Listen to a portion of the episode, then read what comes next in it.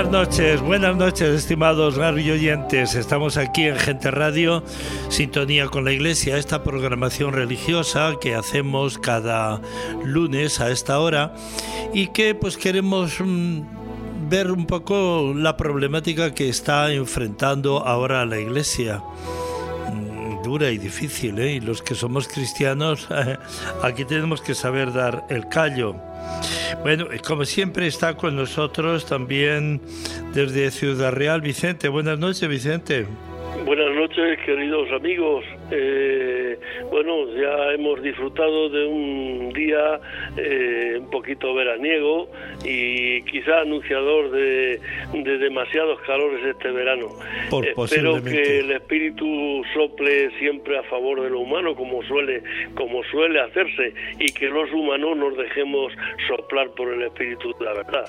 Porque si no, tal y como van las cosas, me da la impresión que como tú ya has empezado a insinuar, eh, pues eh, muchas de las iniciativas mm, que, en las que creemos y en las que estamos luchando gran parte de la humanidad, quizá no mucha parte comparado con los siete mil y pico millones de personas, pero vamos, quizá esas iniciativas pues se, sostengan o por lo menos no vayan a menos.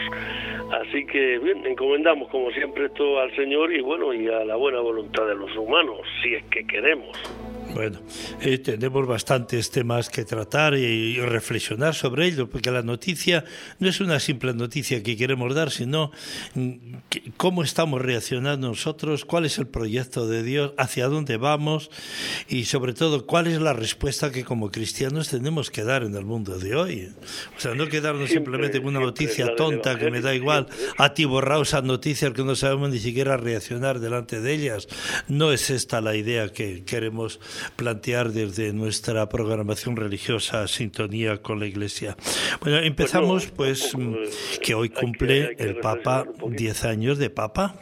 10 ¿eh? años de franciscanismo y de jesuitismo, como dicen algunos, pero yo creo que, como dice la mayoría de los cristianos, eh, son 10 años de misericordia. Sí, mm, bueno, el, Papa... El Papa este, mm, estos tres últimos papas se les han dicho, pues el Papa mm, Juan Pablo II era el, el Papa de la Esperanza.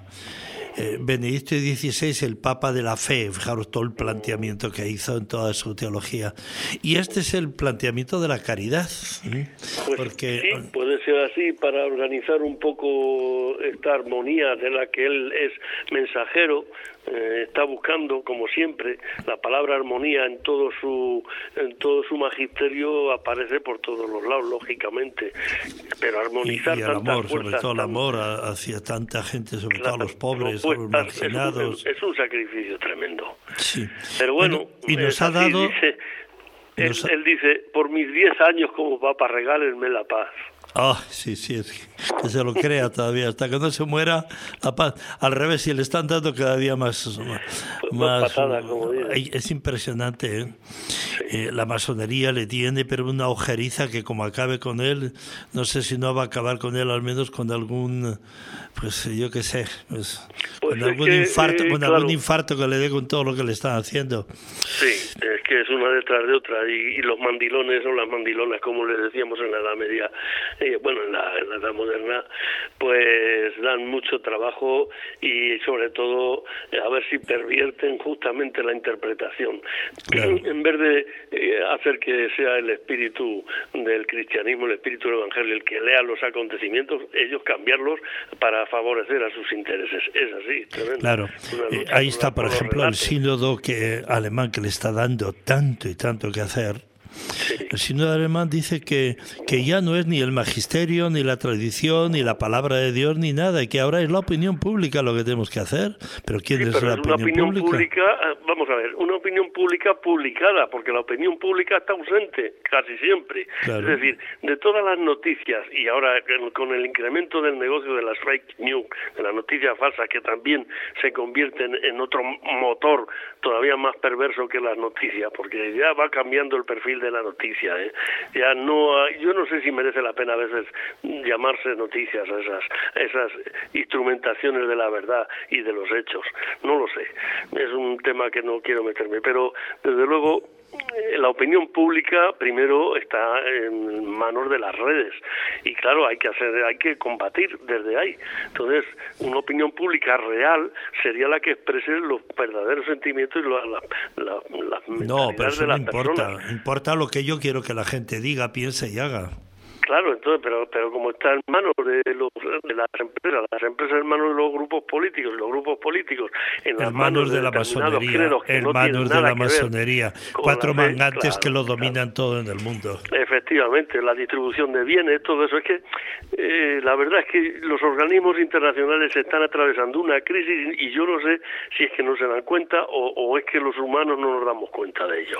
Porque todo el mundo las está achicharrando. Cuando acaba la Segunda Guerra Mundial, 1945, el miedo hace el miedo y la responsabilidad de ver que podemos cargarnos la, la, humanidad y el planeta tontamente. ¿eh?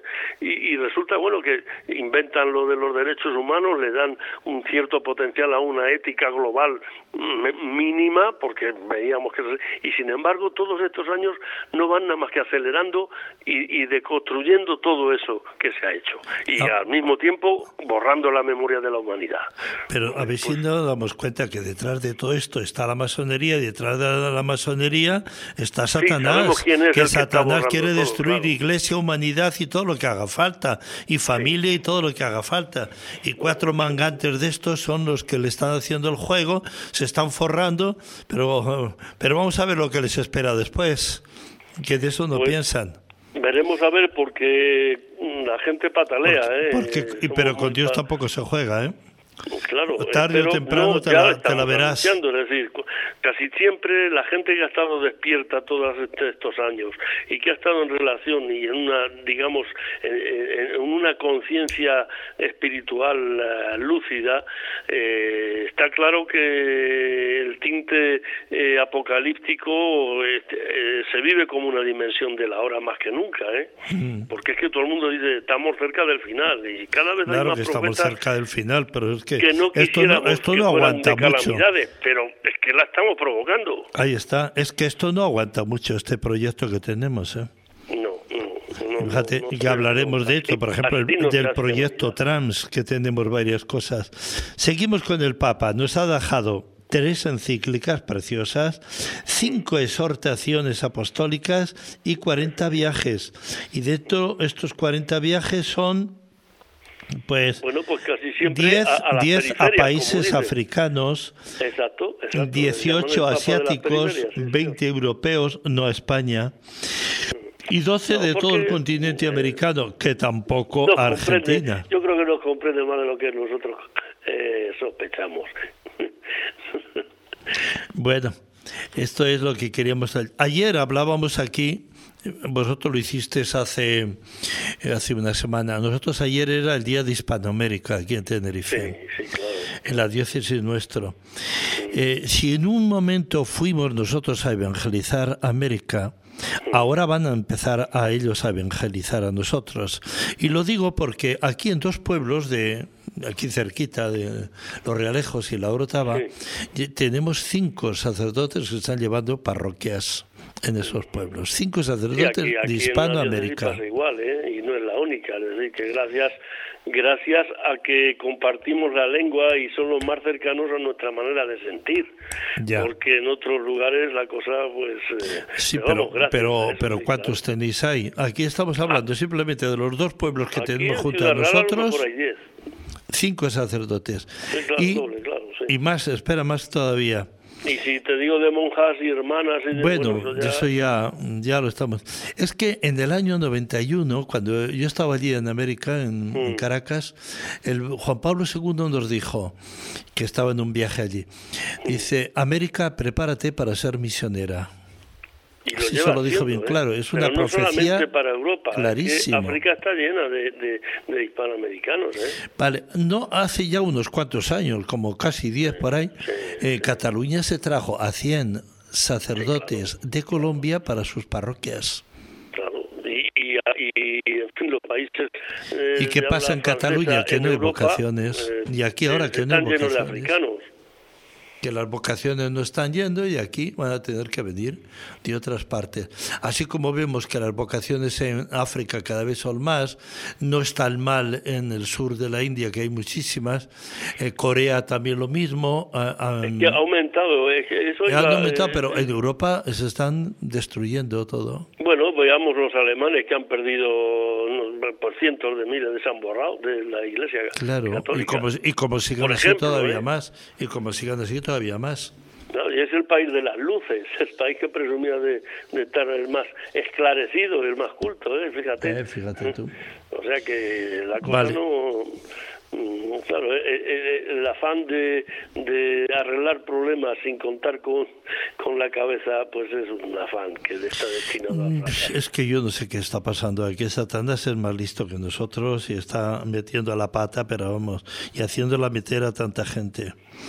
lo de Hispanoamérica ayer quedó bien claro de que mm, están viniendo ya y tenemos que ayudarles a prepararse bien, porque hoy día una preparación eh, de los sacerdotes tiene que ser a nivel universitario y no puede ser pues, menos. Y esto es costoso.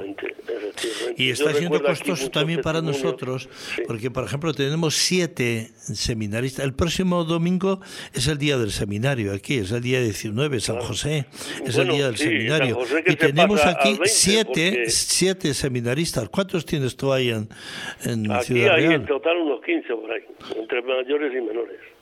Fíjate. ¿Y cuánta población tiene toda Ciudad Real? Tendrá a lo mejor eh, 200.000 o por ahí. Sí, pero aquí nosotros tenemos mm, eh, acercándonos al millón, ¿eh? O sea que con siete, mm, con siete. Anteayer estuve haciendo una boda a un sacerdote de la otra isla que tenía siete iglesias, un monasterio y un colegio. Un solo sacerdote.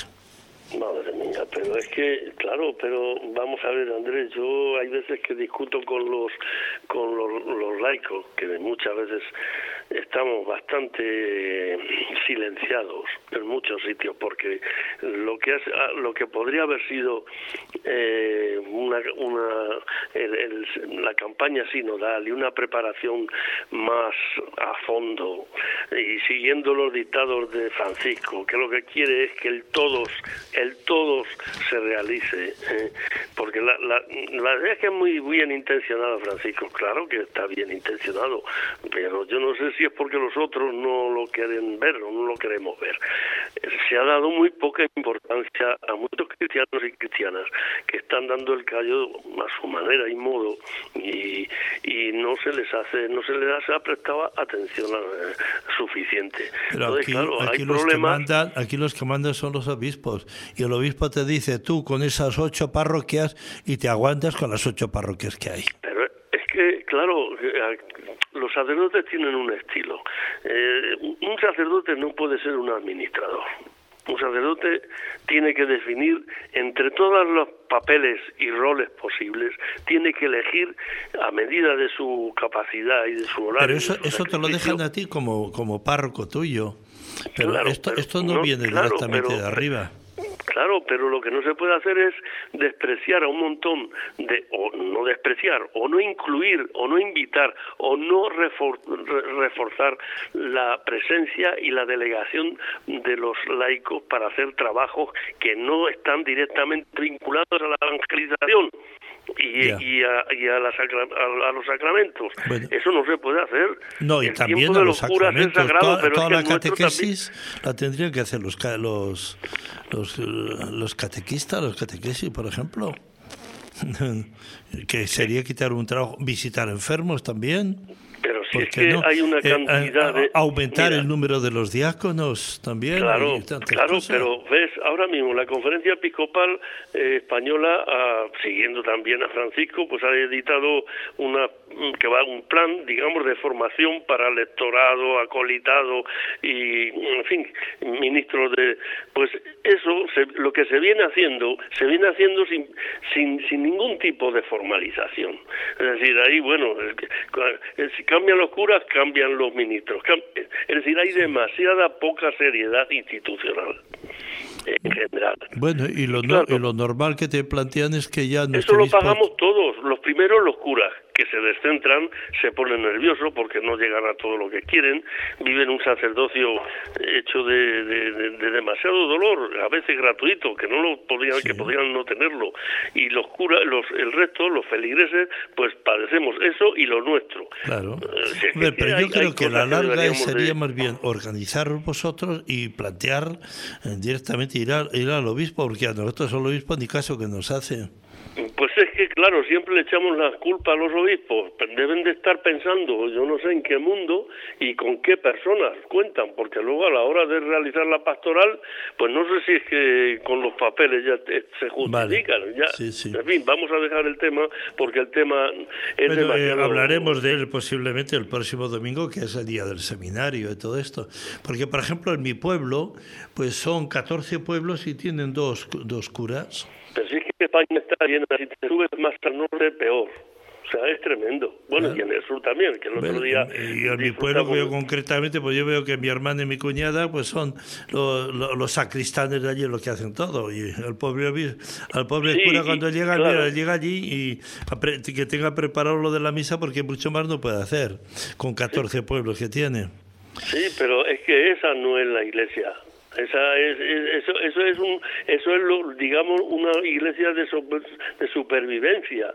No se puede reducir eh, eh, la iglesia a una iglesia de sacramentalización y no porque es esa no es la vida cotidiana. la gente no va a la iglesia diariamente. ¿Por qué?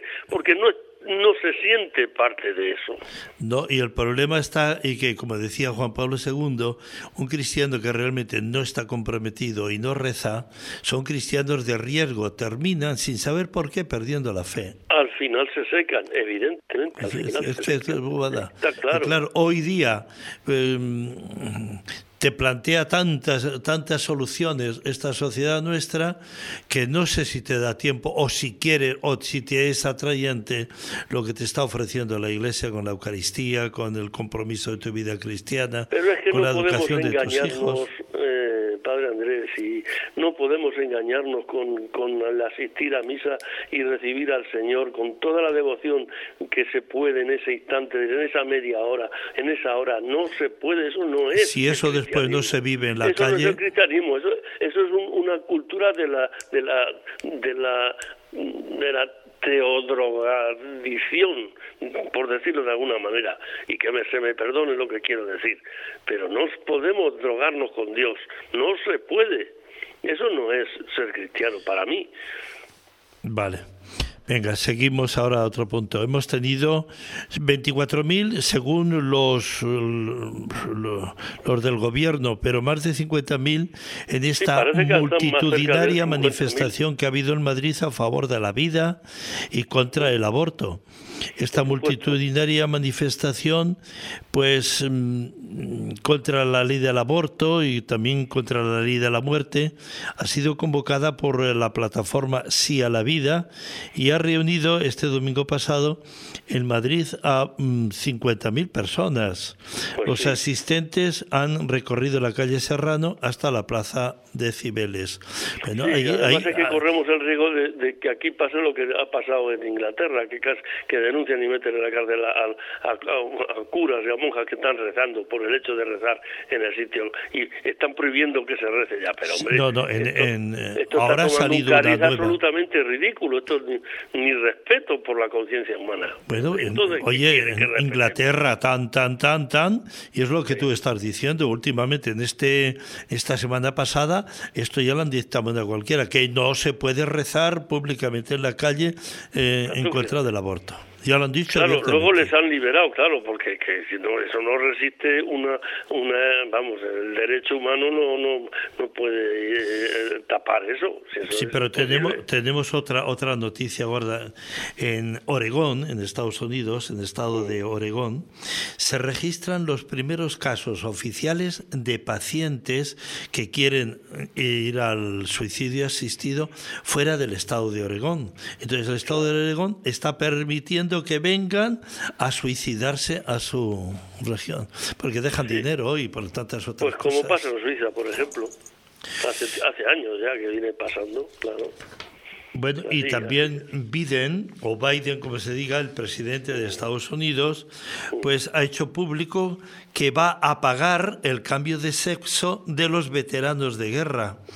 Está hablando, fijaros de qué cifras está pidiendo, 137 Pero qué ignorancia, Dios mío, es que... Mil millones de dólares, pues para mm, que se van a desviar del presupuesto de defensa para estos mm, casos de veteranos que quieran cambiar de sexo. Pero, hoy, hoy, hoy, hoy, esto vamos, este hombre o es imbécil o es parecido, ¿eh? Pues que yo creo que ya está Yo, ya creo, yo creo que ya la, la vejez le está tocándole la, la fibra óptica. No, no, pero vamos, es que, eh, bueno, sí es que es tremendo. Y claro, como tienen las leyes eh, a, su servicio, pues la protección del bien público está, eh, pues eso, en manos de... el, problema, el problema es que la gente capta que es que me están dejando hacer lo que me dé la gana y qué buenos son.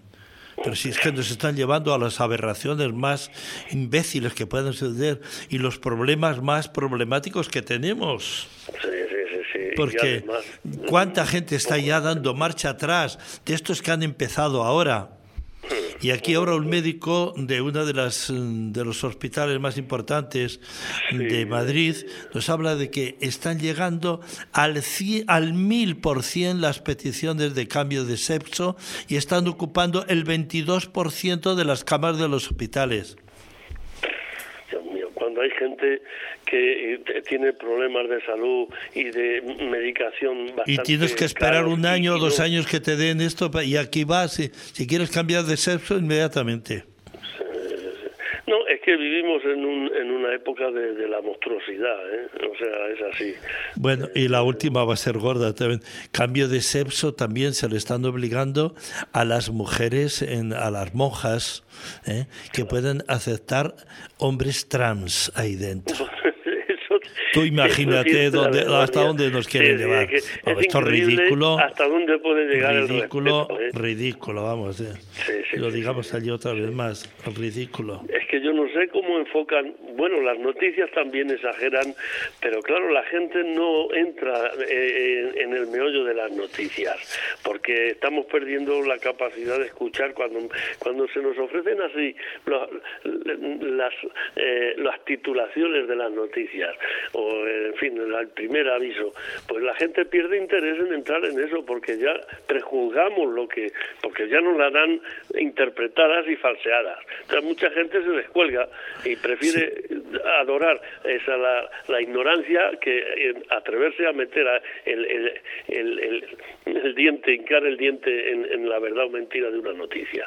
Claro, pues eso también contribuye al empobrecimiento cultural de la sí, Pero que vamos a medio terminar ya. El Papa eh, recientemente en una entrevista muy interesante, eh, se puede ver en, en Religión y en Libertad, se está allí toda entera para que la podáis leer. Y entonces se ha metido directamente con la dictadura comunista y nazi, así la ha llamado al régimen de, de Ortega en Nicaragua. ¿Qué ha hecho Ortega? Ha quitado Caritas. ¿eh? bueno, no la ha quitado Caritas. Caritas se ha auto, se auto de, quitado. del medio porque, claro. porque todo lo que estaban dando a Caritas se lo estaba llevando él para las cosas suyas. Claro, claro. Ha quitado también dos universidades. Ha quitado más de 2.000 em, ONGs que estaban trabajando con él allí, en, estaban trabajando en, en Nicaragua. el empobrecimiento que eso, que eso procura para el país. Y, y una cosa importante también, se ha quitado la, la embajada de, del Vaticano. por eso, claro, porque no, no, se puede, no se puede tolerar esa dictadura si diciendo que los obispos son casi jefes de la mafia, imagínate quién eres tú para decirlo. Vamos, anda y al pobre, al pobre obispo Rolando, que no ha querido irse al exilio, como han dicho otros, pero que ha querido quedarse, le han metido en una celda de seguridad, prácticamente aislado solo y condenado para 26 años. Que le sostengamos, que, le sostengamos con nuestra oración. O sea, fíjate, es que hasta la opinión pública, a los que hablan de él también ha, hecho una campaña desde que la gente puede denunciar cuando se habla de este obispo, por ejemplo. Está prohibido, prohibido hablar de él. Tú fíjate el truco. Sí, pero bueno, oye, que es que no solamente ya es esta, esta dictadura comunista que tenemos en Nicaragua, es que la estamos teniendo también en, en Colombia y en Chile y en Perú y se está metiendo medio medio también en México y, también en, esto. Otro, delirio también. Ah, este, cuidado con este esto, eh, cuidado con esto. Que el protocolo de, de, este, de Sao Paulo va por eso a meter a todos los países comunistas en, en América. Y ahí, ahí están luchándose unos a otros. Bueno, vamos a terminar esta primera parte y tenemos el primer corto, pues precisamente sobre los 10 años del Papa. Vamos a escucharlo. El Papa Francisco que conocimos hace 10 años no es el mismo que se presenta hoy con mucha dificultad para caminar. Pero él no es el único que ha cambiado en esta década en la que la comunicación social y las nuevas tecnologías han revolucionado la sociedad. El hecho de no vivir en los apartamentos pontificios o el viajar en coches de baja gama no son meros gestos de galería, han marcado todo un estándar de comportamiento social que influye en toda la Iglesia católica. El ejemplo de compartir comida con los pobres o de privilegiar sus visitas a refugios de inmigrantes o enfermos han reforzado una prioridad, también el hecho de desplazarse a los países más pobres del mundo o lugares de alto riesgo, como Irak o Sudán del Sur, ha cambiado la Iglesia. El continente donde más ha crecido el número de católicos en los últimos años es África, donde el pontífice se ha esforzado por viajar pese a las dificultades logísticas. En el Vaticano es también toda una novedad contar con mujeres de prestigio en puestos de gobierno, religiosas y laicas han ocupado con Francisco espacios relevantes, como la francesa Nathalie Becquart, su secretaria del Sínodo de los Obispos, también la número dos en el gobierno del Estado Ciudad del Vaticano es una mujer, la religiosa Rafaela Petrini. Son nombramientos que han ido más allá de las palabras, que han roto con tradiciones de siglos y que manifiestan una tendencia que no tiene vuelta atrás. La gestión económica, poco transparente y dividida en numerosos centros de decisión, se ha centralizado. En la actualidad, cualquier contratación debe superar un concurso público y nadie tiene plena capacidad de decisión sobre los fondos. Una reforma económica forzada por gestiones de dudosa legalidad que actualmente juzgan los tribunales del Vaticano. El impulso a la lucha contra los abusos sexuales también ha transformado el modo de gestionar estos delitos en la Iglesia. Los protocolos y las normativas se han hecho más exigentes a todos los niveles. Aún así, el caso de Marco Rubnik ha puesto en evidencia que aún queda terreno por avanzar en cuanto a transparencia y determinación en este terreno. Otro de los espacios donde se han dado avances significativos en estos años es en el diálogo con cristianos no católicos y con representantes de otras religiones. El reciente viaje a Sudán del Sur con los líderes de las iglesias anglicana y escocesa es un buen ejemplo, pero también el hecho de firmar con el gran imán de Al-Azhar en 2019 el documento sobre la fraternidad humana. La sinodalidad es otro de los aspectos novedosos de estos últimos años. El Papa promueve una iglesia con más participación de los fieles, en la que haya espacio para todos. Una apertura que también tiene su lado negativo, con determinadas propuestas, como la del sínodo alemán, que el Vaticano juzga que ponen en peligro la unidad de la Iglesia. Y entre los desafíos de futuro está la descristianización de Europa, un problema que no solo afecta a la Iglesia Católica. El Papa ha impulsado la conexión con los jóvenes, con el objetivo de contrarrestar una sociedad que en ocasiones ni se plantea la existencia de Dios. El consistorio de cardenales del pasado mes de agosto, con más purpurados de África y Asia, refleja también la renovación de una Iglesia católica que es hoy más universal que nunca. Bien, vamos a hablar ahora del Concilio Vaticano II, que tiene todavía mucho que decirnos y están ofreciendo la BAC, la Biblioteca de Autores Católicos, todas las constituciones que, que se hicieron allí en el concilio, porque es bueno que las conozcamos, porque hay que ver lo bien que han hablado. Entonces, escuchémoslo. Cuadernos del Concilio. El Concilio Vaticano II historia y significado para la Iglesia.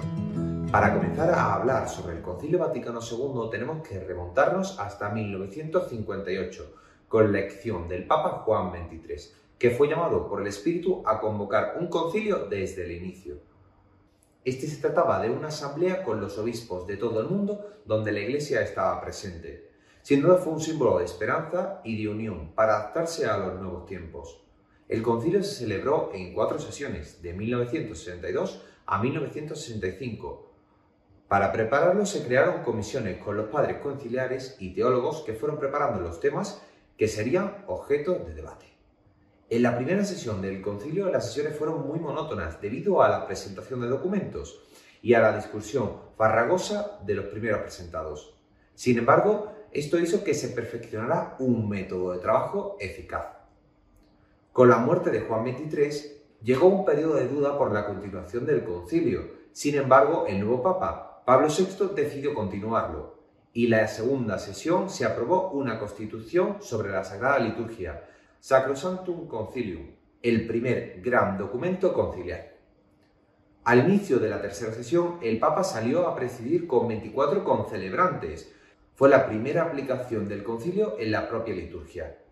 En esta sesión se aprobó otra constitución conciliar sobre la Iglesia, Lumen Gentium. Para terminar, en la cuarta y última sesión del concilio se instituyó el Sínodo de los Obispos, en la que se aprobaron también constituciones que vamos a ir contando en los cuadernos conciliares. Dei Verbum, sobre la divina revelación, y Gaudium et Estes, sobre la Iglesia en el mundo actual. Y uno de los problemas gordos, gordos que está teniendo el Papa ahora es precisamente el sínodo de Alemania, donde se están cometiendo verdaderas aberraciones y se va a un cisma si no lo tenemos ya del todo. No oficialmente declarado, pero, pero vamos a escuchar lo que nos dice el padre Santiago Martín. Los historiadores suelen estar de acuerdo en que el momento en que comenzó el cisma de Lutero fue el día en que él clavó las 95 tesis contra las indulgencias en la puerta de la iglesia de todos los santos en Wittenberg. Era el año 1517. Lutero tardó aún cuatro años en ser excomulgado. Cuatro años que fueron muy provechosos para él y para su herejía, que pudo difundirse sobre todo por el norte de Europa. Eso también es una opinión común de los historiadores. Pues bien, estoy convencido de que lo que ha ocurrido este fin de semana es el inicio de un nuevo cisma equiparable a aquel acto simbólico de clavar las tesis contra las indulgencias en la puerta de la iglesia de todos los santos. Lo que ha ocurrido este fin de semana ha sido la conclusión del sínodo alemán. No han evitado el choque, no han intentado acercar lo más mínimo posturas con lo que el Vaticano había ido diciendo y con lo que es la doctrina de la Iglesia Católica. Han ido abiertamente al choque y lo han hecho además usando sus queridos métodos dictatoriales, por ejemplo, prohibir las votaciones anónimas, que las votaciones fueran nominales, que todo el mundo supiera lo que vota el otro. Así han conseguido que un número importante de obispos se abstuviera y que solo un pequeño grupo de obispos votara en contra de lo que se ha aprobado. ¿Por qué se han abstenido estos obispos? Por miedo. No han sido valientes, han sido muy cobardes. Pero el acoso a que se ven sometidos todos aquellos que no están de acuerdo con los que oficialmente se dicen tolerantes, les ha hecho a no defender sus principios y así han sido aprobadas estas conclusiones que son claramente cismáticas. Por ejemplo, primera, pedir que desaparezca el celibato obligatorio de los sacerdotes. Segunda, que los laicos, entiéndase sobre todo las laicas, puedan predicar las homilías en las misas, celebrar bautizos y celebrar bodas.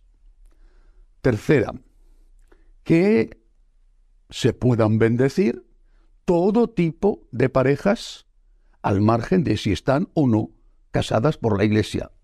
Parejas integradas por personas homosexuales, parejas integradas por personas que no se han casado ni siquiera civilmente o parejas integradas por personas casadas civilmente pero no sacramentalmente. Bendición de parejas de todo tipo y de hecho ya se ha aprobado, se ha decidido que se tiene que crear un tipo de liturgia especialmente adaptados a estos casos. Cuarto, aceptación completa de la ideología de género. El género ya no es el sexo, ya no es una cuestión ligada a la biología, sino que es una cuestión ligada a la propia voluntad, al sentimiento de cada uno y además cambiante. Hoy puedes sentirte hombre y mañana mujer y pasado mañana hombre de nuevo o al revés. Y como consecuencia, que se acepten en los seminarios y que sea posible llegar al sacerdocio personas que son físicamente mujeres, pero que se declaran hombres porque se sienten hombres, es decir, personas transexuales.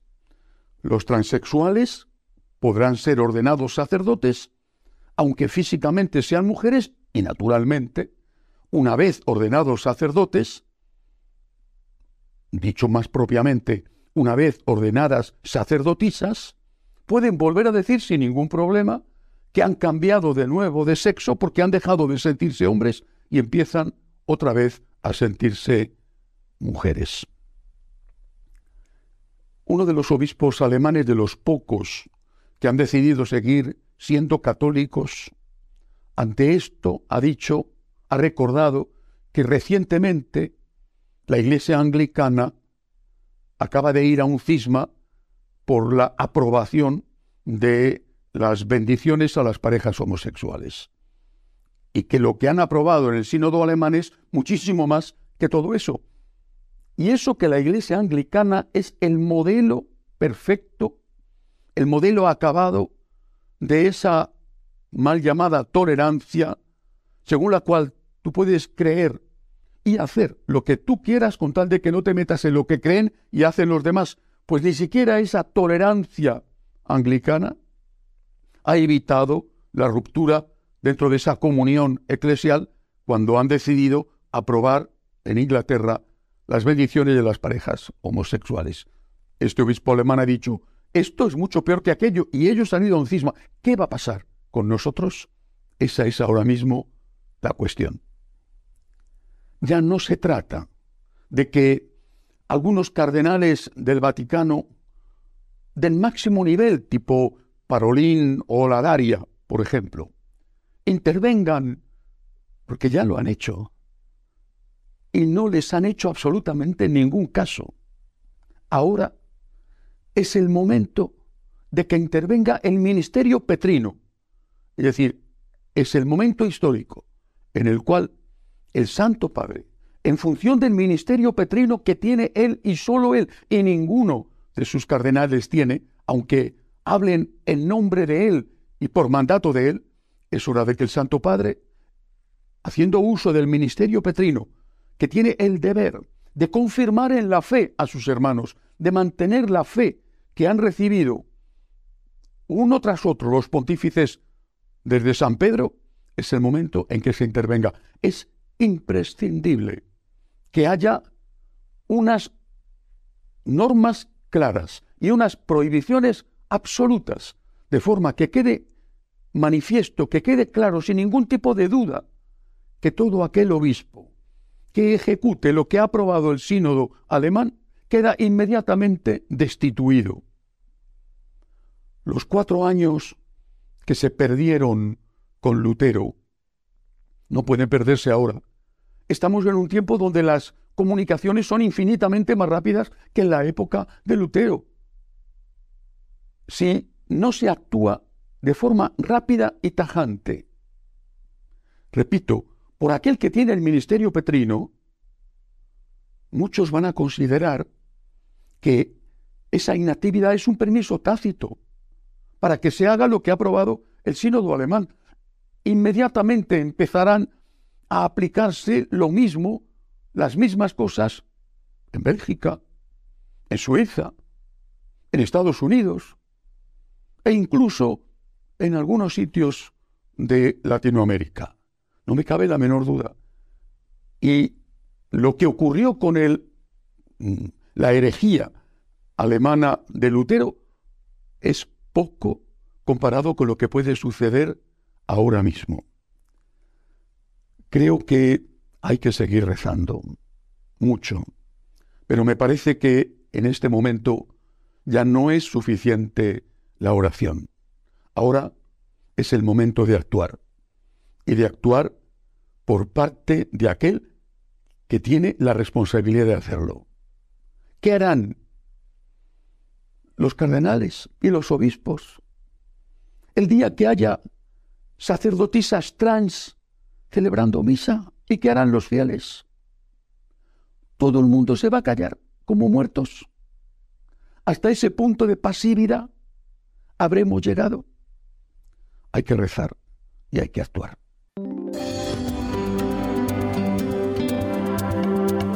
Bien, estamos en Gente Radio, sintonía con la Iglesia. En breve estamos de nuevo con ustedes.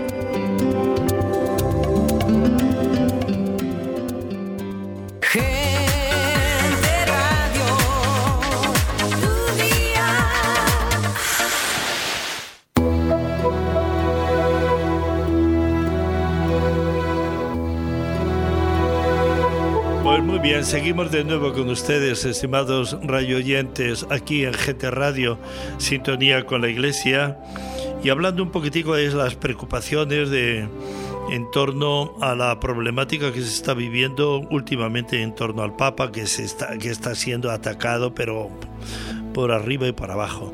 Pero la valentía de este Papa es extraordinaria.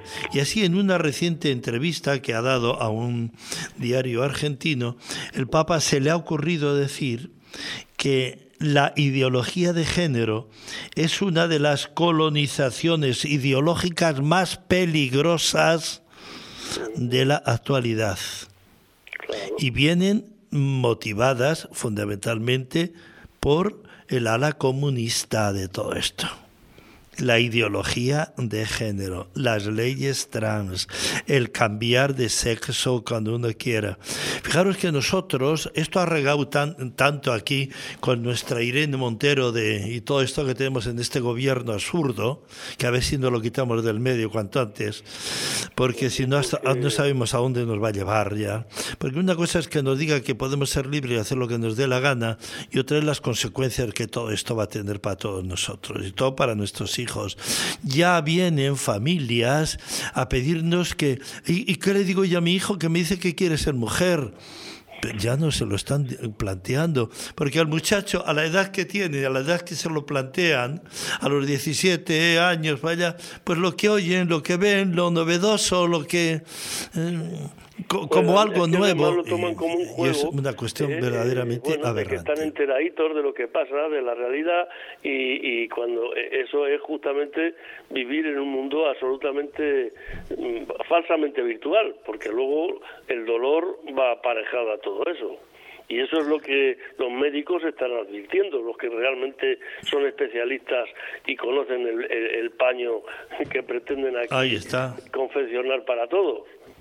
Ahí Entonces, está, claro, ahí está. La ignorancia Claro, este, eh, este médico, este médico de este hospital tan grande de, de Madrid nos dice que el 22% o- o en estos momentos de las camas están ocu- ocupadas por los trans que quieren cambiar de sexo. Eh, Es que, es que de verdad, con todos los testimonios que hay, eh, en fin. que, que son bueno, que es- pero estos testimonios de gente que lo ha hecho ya y que están yendo prácticamente cada dos meses pasar por quirófano y eso durante toda su vida a ver si lo entiende pero eso no se dice por televisión Entonces, No, ¿Para qué no. tenemos una televisión mangoneada por el gobierno y encima que la tenemos que pagar nosotros? Bueno, pues sí, eh, pues mira, si solo fuera la televisión, pero bueno. Sí, sí. En fin, volvemos a, a los 10 años de, de- del Papa y lo que pretende, porque vamos, la misión de, de- de esta Iglesia ahora para este tiempo es precisamente afrontar el futuro de una manera creativa y creadora, eh, evangélica. Eh, este sínodo que viene mm, es el sínodo de la, de la confirmación del Vaticano II, debería serlo.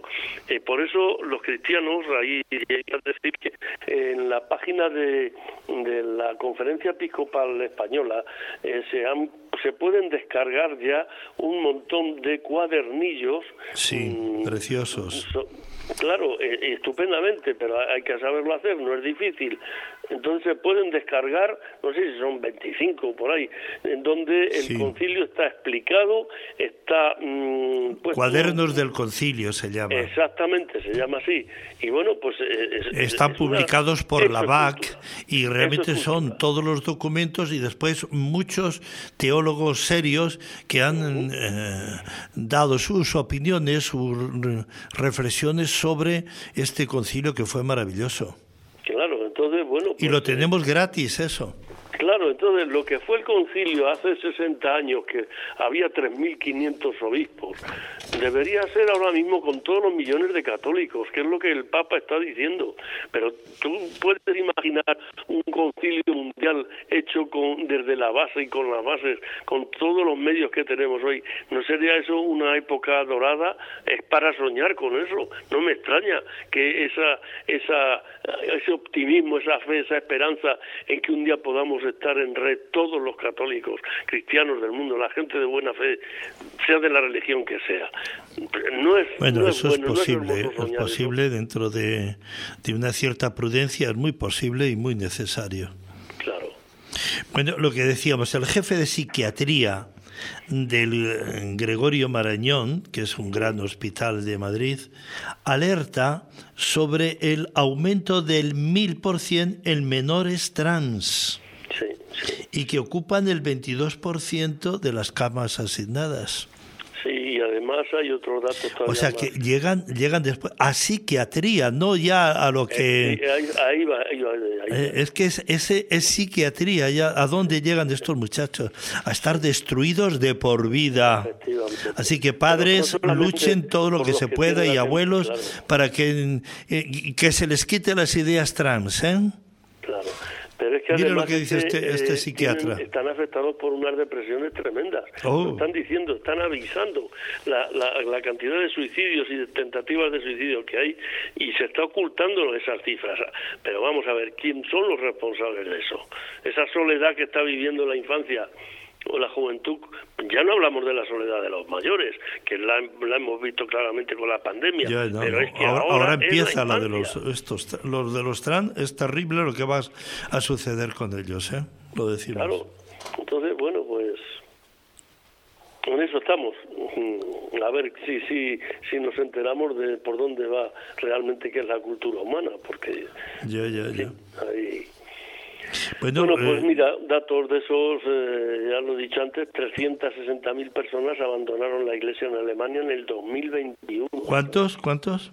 360.000 personas. Fíjense según sus estadísticas.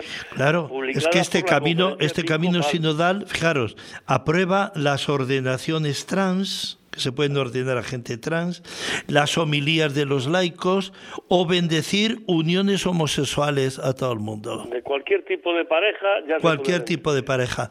Bueno, ayer salió, ayer salió la última de nuestro gobierno. Hay mm, del género, hay 20 géneros distintos. ¿Qué es esto de 20 géneros distintos? Se cortos. Por eso dice el Papa que les ha dicho ya, no necesitamos dos iglesias evangélicas en Alemania, con una, con una ya está bien protestantes. Esta, eh, son más protestantes estos que los protestantes de allá. Van más lejos estos que quieren separarse que los protestantes de antes. Mira, y otro y otro otro dato para que le vamos. La archidiócesis alemana usó un millón y medio de euros en un informe que involucró a Benedicto XVI. Para, sí, esto ya se habló hace tiempo de esto. Para justificar todas las aberraciones suyas y para pedir esto de que, de que se case todo el mundo, que se casen todos los curas, que las mujeres casadas también puedan llegar hasta obispos y, y todo lo que están metiendo, todas las leyes trans, hasta, hasta el aborto le están metiendo ahí también. Sí, sí, no, pero además es que aquí además publican en los anuncios de empleo para trabajadores eh, a los que se les se identifican como hombres, mujeres o diversos. Männlich, eh, weiblich and. Imagínate hasta dónde llegamos. Viva la libertad, ¿verdad? Claro, y así llegamos, como hablando ya de las ordenaciones, la diócesis irlandesa de Chorreny no ha ordenado ningún sacerdote desde el 2013. Esta, esta, es la crisis tremenda que estamos teniendo.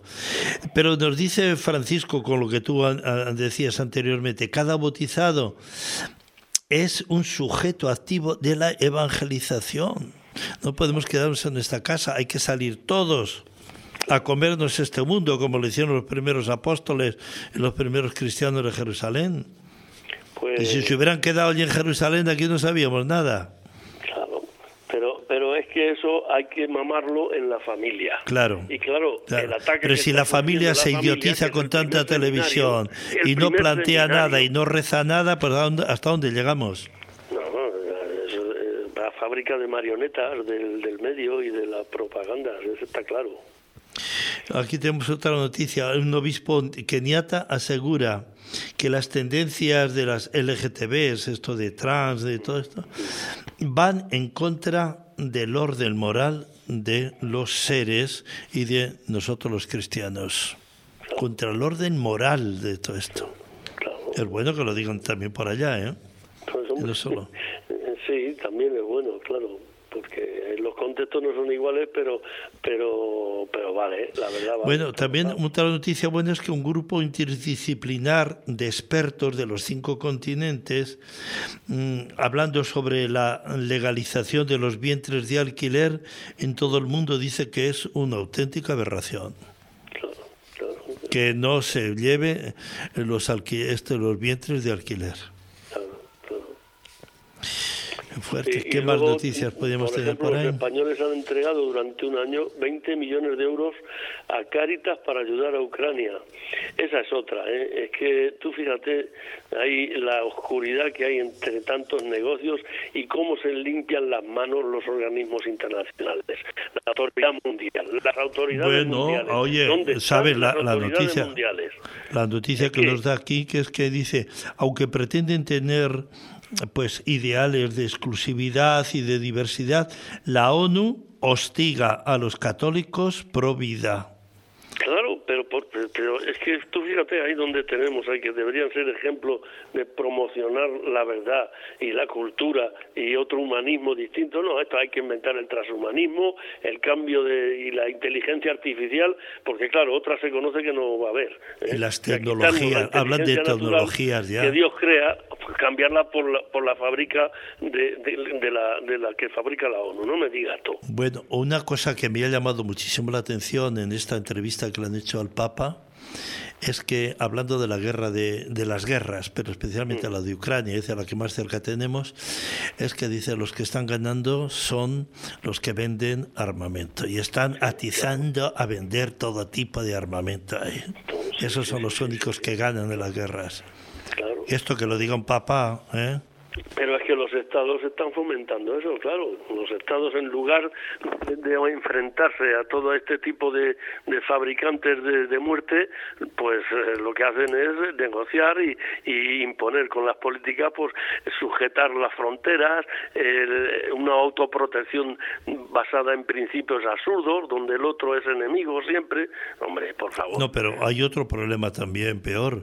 En China y Estados Unidos y los otros países también, a ver cómo se hace una guerra hoy. Vamos a experimentarlo, vamos ¿eh? a experimentarlo allí, allí, con los juegos. Las guerras se hacen con los juegos, se empieza jugando. Sí, pero, hay, eh, pero es que todos estos países están mirando cómo se hace la guerra y cuáles son las armas que más eficaces son y por dónde se desarrolla hoy día la guerra, cuáles son el fenómeno nuevo, qué, cuáles son las armas que se necesitan ahora. Y por eso los muertos los van a poner los ucranianos y la destrucción y los pobres soldados rusos también con el Putin adelante que es un otro sinvergüenza de turno. Pero eh, los muertos los ponen. Ahora las conveniencias, mira a ver de quién son. Por eso me extraña a mí. y esto lo ha dicho el Papa, ¿eh? Incluso desde el marxismo más, más, más absolutista, mm, se podrían decir, pero si estos que van a pelear son los proletarios de hoy.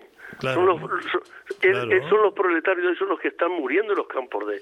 Pero vamos a ver, no seas ingenuo. ¿Quién gana dentro de un comunismo? Por eso te digo yo ¿Quién gana? ¿Los proletarios ganan dentro de un comunismo? y sin embargo, a, los, a, los, mundos, claro, a los que nos llamaban capitalistas, que yo no sé quiénes son, ahora resulta que, que somos los malos. ¿Eh? porque ese ese marxismo que oculta los crímenes que llevan, que llevan dentro, lo que lo, ese es sagrado, mientras que el capital mm, es, diabólico. Es que aquí, ¿sabes? Sí, pero les ha gustado el capital también a estos que lo llaman diabólico. Ya, ¿eh? ya, sabemos por dónde vamos, pero que, que, que todos estamos en manos del, del que maneja y no hay, no podemos autoexcluirnos. Pero sí tenemos que abrir los ojos como mínimo y como cristianos también rezar para que Dios intervenga en esta historia, que no queremos que intervenga, que nos, nos da gusto ver en el telediario los días. Vamos a ver los desastres que hay hoy aquí. y vamos a, y, cuáles son las noticias hoy en los telediarios? Las noticias malas, nada más. No hay noticia buena. Son noticias malas. Y, ahí se aprovecha también Satanás a involucrarnos pues en esto, en, la maldad, en, el odio, en la violencia, en, el ver al otro como enemigo y todo esto. Desacralizar todos los tiempos y todos los espacios. Y Desacralizarlos, claro. Así es. Muy bien. Bueno, a ver si tienes alguna noticia, Tomás.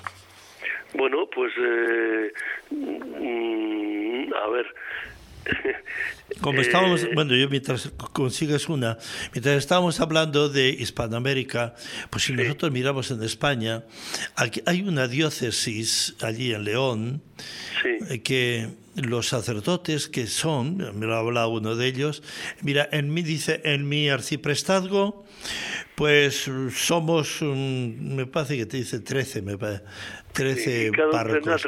cuando, cuando se muere uno de nosotros, ya no le pedimos al obispo que diga que nos nombre párrocos de un sitio o de otro, no. Dice, nos distribuimos uno más, dice, una, una un pueblo más para ir a visitar y todo. Esto es uno. Yo digo, ya tienen una carretera, no tienen ya una, una gente, tienen una carretera. 13, 14 pueblos, una, una persona. Sí, yo conocí, conocí Por eso que oye que viene el próximo domingo, el día del seminario, y oremos porque haya seminaristas y porque haya sacerdotes y porque tengamos diáconos y porque nos comprometamos mucho más en la iglesia, porque es que si no vamos de capa caída, ¿eh? Bueno, pues eh, la, la CEI, la los obispos europeos eh, le han felicitado a Francisco y le agradecen que haya enseñado, haya mostrado que la fe es un camino. Un camino. ¿eh? La palabra camino entre los españoles tiene un significado cultural muy fuerte. Eh, bueno, y también eh, Francisco, la esperanza es mucho más fuerte, más fuerte que todas las posibilidades que se puedan tener. Después también eh, han dicho que eh, Francisco ha hecho casi más por los pobres, lo que hablábamos de la caridad al principio. Francisco ha hecho de la caridad un principio ecológico, mundial y básico. Debería ser, vamos, debería ser. Eh, la Laudato Si, el Fratelli Tutti eh, son inspiraciones que, que, se deberían convertir en programas diarios para cada persona. Vale, otro problema así un poco gordo, gordo, pues guerreros mapuches atacaron una capilla católica en Chile y la incendiaron y se quemó. Era un pueblo mapuche. Y los mapuches habían hecho esa iglesia en el año 63, 1963. Y vienen ahora estos guerrilleros y la queman. Bueno, pues, ¿qué se va a hacer? es que, claro, es, convertir al humano en un dividirlo, ¿vale? Pues, eh, bueno, eh, eh, subrayan también la, la acción de Francisco frente a otras autoridades religiosas, al pueblo hebreo, a los islámicos, ya sabe que las relaciones de la amistad personal que mantiene con algunas de estos grandes eh, mensajeros de estas religiones, pues eh, también... Está creando ciertos problemas y malestares en otros, ¿eh? Sí, ya, Claro, pero es que hay que entrar en el diálogo. Lo que hay no se puede entrar. Hacer es, que, es, que es que hay gente que vamos que le gusta criticar y cada uno es responsable de lo que dice. Claro. Y es dueño de lo que calla. Sí. ¿Eh? Y delante de Dios somos responsables del ataque que estamos dando al pobre Papa Francisco, que en vez de apoyarle con nuestra oración y escuchar lo que nos dice y todo lo que sea, que es un Papa maravilloso, sin embargo es atacar y atacar porque nos gusta atacar. el, octavo mandamiento lo tenemos muy bien aprendido. la calumnia y la tontería y todo lo que sea y la mentira. Venga, por ahí, que algo queda. Claro y eso viene de, los que nos creemos más catoliquitos. ¿eh? bueno, vale, terminamos.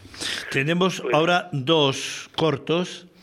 Uno nos va a hablar ya de cara en nuestro matrimonio, ¿no? De la fidelidad, de la entrega, del sacrificio que tiene que llevar a la unidad. El matrimonio vivido así, pero con amor, es una maravilla. Sorpresa. Esta es una cita entre vosotros dos. Entre plato y plato os proponemos un pequeño juego con unas preguntas acerca de cómo vivís vuestro matrimonio. Disfrutad de la comida. El amor gran reserva, ¿mejor en botella o en barrica? Pues para mí el amor en barrica, donde, donde se va haciendo el buen vino, pero después pasado por la botella. Al final el vino tiene una elaboración y cada cosa tiene su, su momento. No ha sido fácil a veces dejarla fermentar, pero lo estamos consiguiendo y aunque quede camino por delante. seguir mejorando, porque al final el vino en una barrica lo que va haciendo es ir mejorando.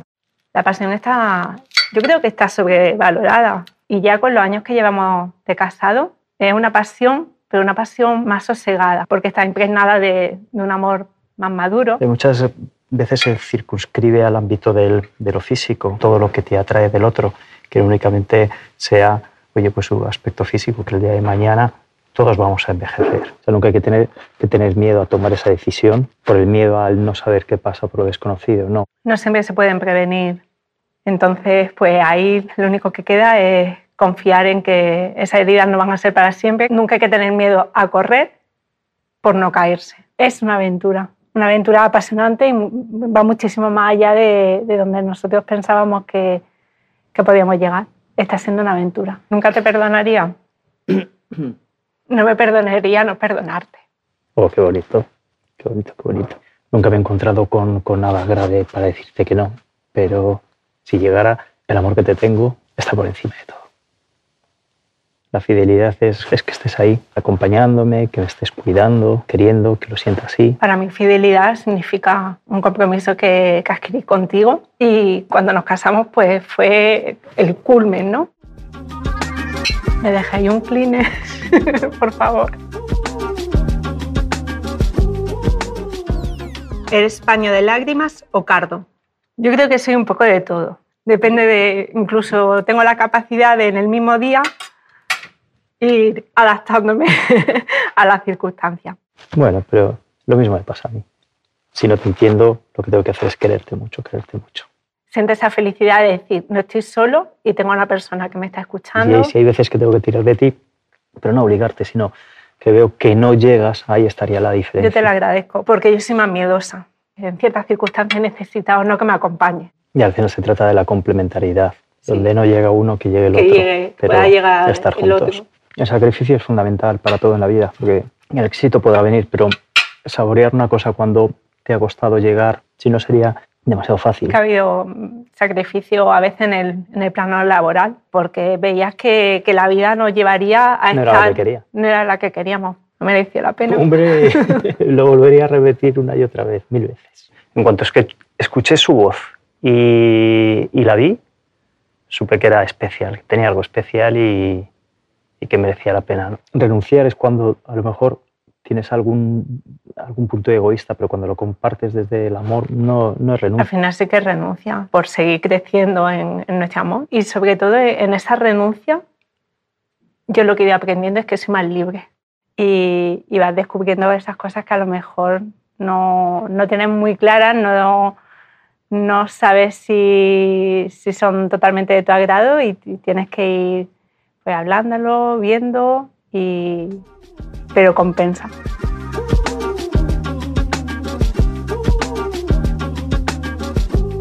Los hijos son un antídoto contra el amor. Los hijos son maravillosos.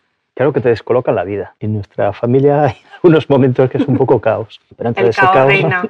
Hemos tenido que ir adecuando nuestra relación a esa llegada del primer hijo, del segundo, del tercero, del cuarto, del cuarto hijo, que no está con nosotros. Nos han hecho crecer mucho. como persona y y, como, madurar y enfocar y la vida como de otra forma. Es un proyecto de vida que va fructiferando poco a poco, una familia, unos hijos, y el, el crecer, el envejecer juntos y el, y el disfrutar de la vida juntos. tenemos que aprender. Y yo creo que tenemos que empezar a aprender desde ya, a no descuidar nuestra relación Mm. para que no seamos desconocidos. Bien, y vamos a hablar ahora esto de esto de las leyes trans y qué consecuencias tienen, qué es esto de género, qué es esto de, de biología. Vamos a escuchar a un técnico que nos va a hablar muy seriamente que estamos jugando con, de, con fuego. Dice, estamos jugando con fuego y tenemos rabo de paja. Aunque imagínense cómo están las cosas. Que no permitamos el cambio de sexo en nuestros hijos ni en nuestros nietos. Que es un verdadero problema después para ellos y después para toda la familia como consecuencia de todo esto. Un punto importante, por tanto, es mm, saber de qué hablamos y de qué se habla cuando hablamos de identidad sexual, de transexualidad, de sexo, de género. Hay hoy en día una gran confusión de estos términos, incluso no, no responden a veces los conceptos eh, de unos expertos con otros, por lo tanto, me parece que hay que ir aclarando conceptos. Eh, empezaremos pues por lo que es el sexo y lo que es el género. El sexo se refiere al ser del hombre o de la mujer. Es el sexo biológico, pero podemos precisar un poco más y distinguir en el sexo entre el genotipo y el fenotipo. El genotipo es la constitución genética de un individuo. En el, en el, momento de la misma concepción se establece el sexo ya del niño, de la niña. Ya está determinado incluso antes de que se considere feto. Y tenemos lo que ya sabemos, pero repito y recuerdo, la combinación de los cromosomas XX mujer y la combinación del cromosoma XY hombre. El fenotipo, sin embargo, son, implican las características físicas observables que se desarrollan durante las primeras semanas después de la fecundación. El feto masculino y el feto femenino son anatómicamente en estas primeras semanas indistinguibles. Parecen exactamente iguales, aunque genéticamente eh, son diferentes. Después de, de, algunas semanas de gestación, el embrión femenino desarrolla los ovarios y el masculino los testículos. En el momento del nacimiento, el bebé tiene ya un fenotipo claramente visible, masculino o femenino, y este fenotipo continúa desarrollándose especialmente en la adolescencia. Eh, las niñas desarrollan el pecho, los niños cambian la voz, se les crece el vello facial, etc. Así pues, al hablar de sexo, hablamos de genotipo y de fenotipo. En cuanto al género, tiene dos significados, uno psicológico y otro sociológico. El significado psicológico es el género que concierne a nuestra autocomprensión como hombre y como mujer.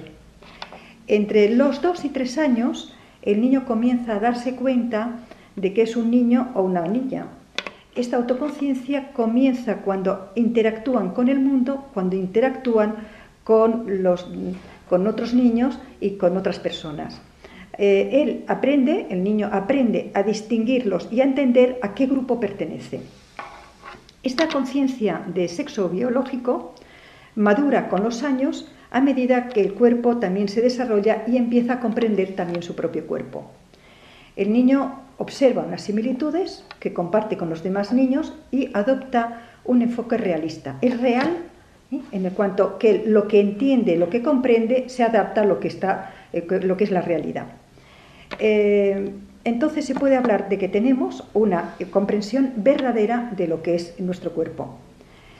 Por tanto, en este sentido es correcto mm, decir que el género está estrechamente ligado con una fiel aceptación de la realidad biológica.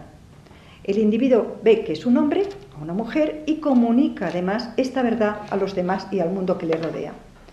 El filósofo mm, inglés Roger Scruton dice exactamente, el género no es el sexo, sino la conciencia del sexo. El género es la manera en la que nos representamos a nosotros, a otros, perdón, como seres sexuales. Recordemos pues, estamos distinguiendo tres estados del desarrollo sexual. Uno, empezamos con un genotipo, dos, desarrollamos el fenotipo y tres, hay una reacción a esta realidad que tomamos conciencia de nuestro sexo y lo comunicamos entonces este género femenino o masculino a los demás. Cuando estamos en sociedad expresamos este tipo de conciencia de nuestro género compartiéndolo entre nosotros y desarrollando todo tipo de rituales, de vocabulario, de estándares de comportamiento. Por ejemplo, eh, desarrollamos formas masculinas y femeninas al bailar. Creamos espacios solo masculinos o femeninos, por ejemplo, vestuarios, baños, taquillas. Diseñamos modas que comunican nuestra diferencia de género y desarrollamos además unas formas de etiquetas entre sexos.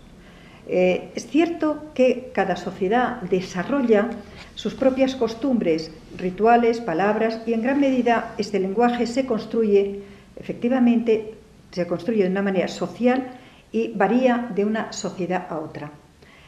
Sin embargo, la intención es la misma, comunicar y reconocer como sociedad que hay diferencias.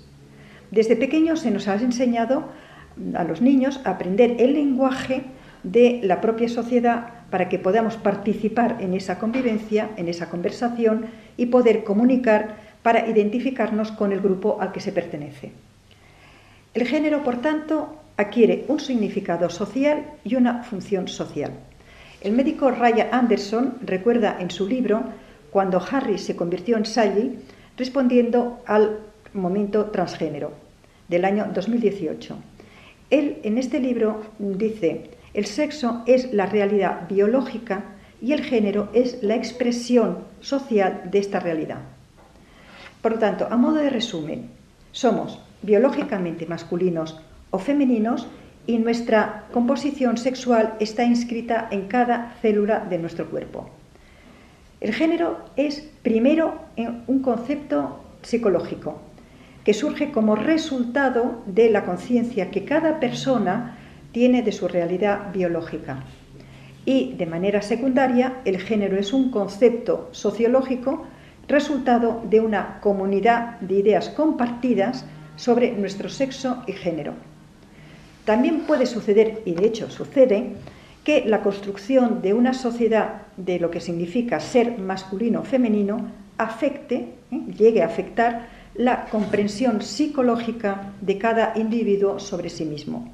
Es decir, nuestro entorno social puede mejorar o minimizar nuestra autocomprensión como hombre o como mujer.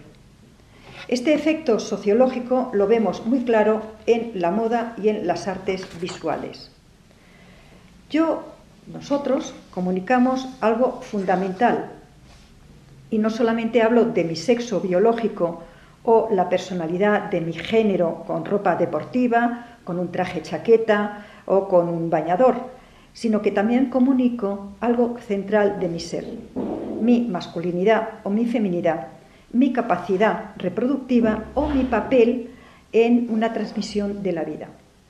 Por otra parte, la dimensión social de la sexualidad manifiesta que las mujeres han sido víctimas de un trato injusto durante muchos siglos. Por ejemplo, el derecho al voto, la escasa presencia de mujeres en el liderazgo, dedicación casi exclusiva a las tareas del hogar. Por tanto, es preciso lograr un mayor discernimiento de los aspectos positivos y negativos que están en el discurso de género. Hay estudios suficientemente válidos y útiles para la discusión de estos temas y puede hablarse sin duda de un género y de lo que es el género sin estar supeditados a una ideología o desligados de, una ideología.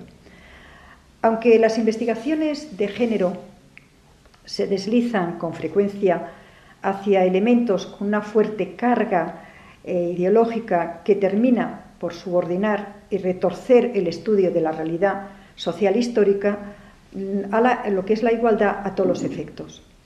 Esta, insisto, dimensión social del género es clave para comprender la actual perspectiva de género.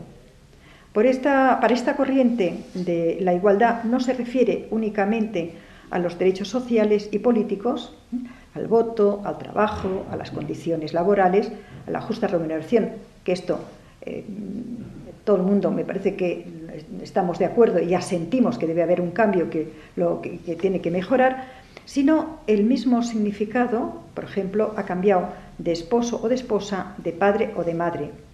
¿Por qué? Porque se están adoptando unos roles que pueden ser compartidos de una forma que una mujer puede ser marido de otra mujer y padre de los hijos de su compañera y viceversa. Mm, aquí habría que terminar por apuntar cómo la ideología de género, es decir, mm, el no entender mm, esa perspectiva de género que acabo de apuntar, está ofreciendo una explicación un tanto simple, sesgada de la realidad, solo desde la perspectiva social no se puede entender el género y no tampoco es una construcción sociocultural que es algo cambiante y convencional y que ofrece esta perspectiva una visión del hombre como un individuo caprichoso y arbitrario.